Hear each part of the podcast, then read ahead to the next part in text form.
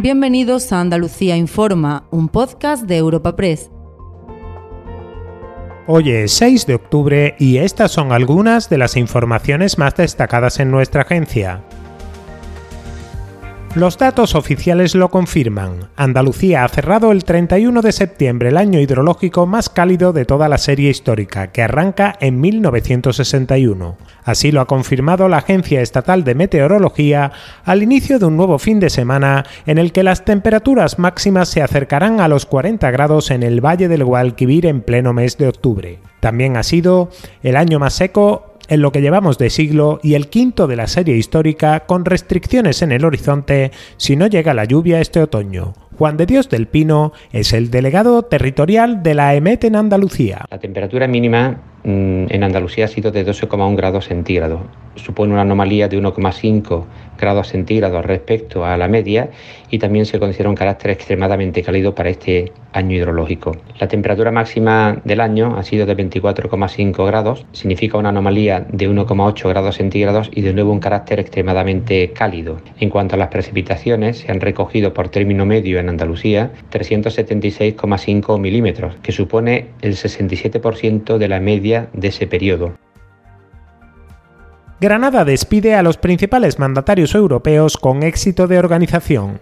Los dos días de reuniones al máximo nivel han permitido difundir la ciudad por todo el mundo con imágenes icónicas como la fotografía de los jefes de Estado y de Gobierno en la Alhambra, donde se reprodujo para ellos el recorrido ceremonial diseñado durante el reinado de Carlos V hace 500 años.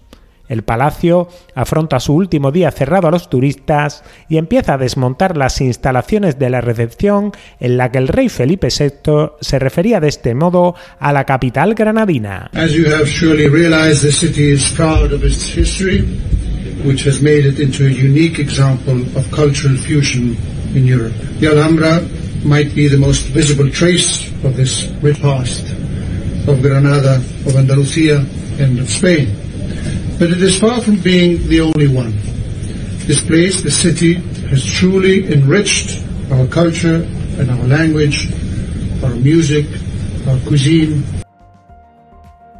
Y al cierre, Junta y Gobierno activarán el próximo lunes el grupo de trabajo a nivel técnico que busque un acuerdo sobre Doñana. La cita tendrá lugar casi una semana después del principio de acuerdo entre el presidente Juanma Moreno y la vicepresidenta Teresa Rivera, que llevó a congelar la tramitación parlamentaria de la proposición de ley para regularizar regadíos en la Corona Norte. Tras esta primera reunión a nivel técnico, representantes de Junta y Ministerio tienen programadas reuniones el próximo miércoles con regantes y agricultores de la zona. La Junta insiste en que su prioridad es dar una solución a los afectados y los regantes mantienen su escepticismo. Escuchen al consejero de presidencia, Antonio Sanz, y al portavoz de la plataforma en defensa de los regadíos del condado, Julio Díaz. Vamos a trabajar buscando el, acuerdo y el diálogo siempre es positivo. Llevamos muchos meses eh, reclamando este diálogo el gobierno de la nación reacciona ahora en el último minuto mm, aceptando ese diálogo y nosotros lo queremos aprovechar. Nosotros vamos a intentar, por un lado, ofrecer eh, una apuesta claramente por el impulso al sector económico de Huelva, una apuesta clara por Huelva, pero también una apuesta por la actividad de nuestros agricultores y el futuro de nuestra agricultura. Estamos abiertos al diálogo, pero, pero ya la reunión con el secretario de Estado nos decepcionó.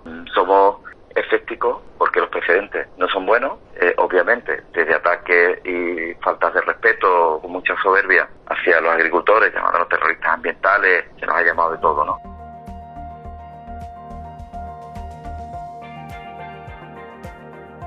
Recuerda que puedes encontrar estas y otras muchas noticias en la sección Andalucía en nuestra web europapress.es.